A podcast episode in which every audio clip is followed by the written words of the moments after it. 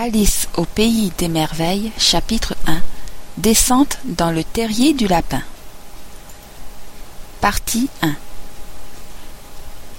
Alice commençait à se sentir très lasse de rester assise à côté de sa sœur sur le talus et de n'avoir rien à faire.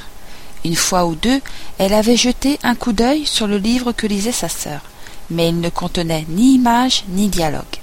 Et, pensait Alice, à quoi peut bien servir un livre où il n'y a ni image ni dialogue Elle se demandait, dans la mesure où elle était capable de réfléchir, car elle se sentait toute endormie et toute stupide à cause de la chaleur, si le plaisir de tresser une guirlande de pâquerettes valait la peine de se lever et d'aller cueillir les pâquerettes, lorsque, brusquement, un lapin blanc aux yeux roses passa en courant tout près d'elle.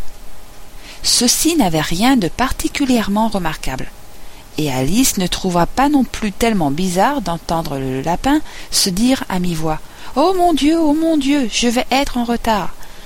Lorsqu'elle y réfléchit par la suite, il lui vint à l'esprit qu'elle aurait dû s'en étonner, mais sur le moment, cela lui sembla tout naturel.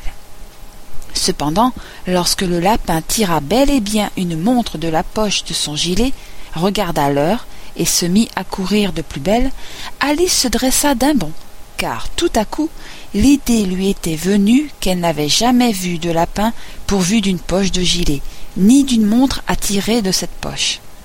Dévorée de curiosité, elle traversa le champ en courant à sa poursuite, et eut la chance d'arriver juste à temps pour le voir s'enfoncer comme une flèche dans un large terrier placé sous la haie. Un instant plus tard, elle y pénétrait à son tour, sans se demander une seule fois comment diable elle pourrait bien en sortir. Le terrier était d'abord creusé horizontalement comme un tunnel, puis il présentait une pente si brusque et si raide qu'Alice n'eut même pas le temps de songer à s'arrêter avant de se sentir tomber dans un puits apparemment très profond. Soit que le puits fût très profond, soit qu'Alice tomba très lentement.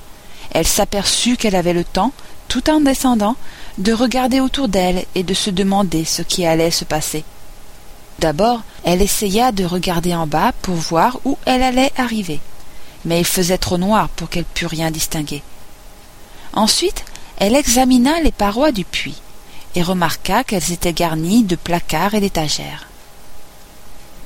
Par endroits, des cartes de géographie et des tableaux se trouvaient accrochés à des pitons. En passant, elle prit un pot sur une étagère. Il portait une étiquette sur laquelle on lisait marmelade d'orange. Mais, à la grande déception d'Alice, il était vide. Elle ne voulut pas le laisser tomber, de peur de tuer quelqu'un, et elle s'arrangea pour le poser dans un placard devant lequel elle passait, tout en tombant. Ma foi, songea-t-elle, après une chute pareille, cela me sera bien égal quand je serai à la maison de dégringoler dans l'escalier. Ce qu'on va me trouver courageuse.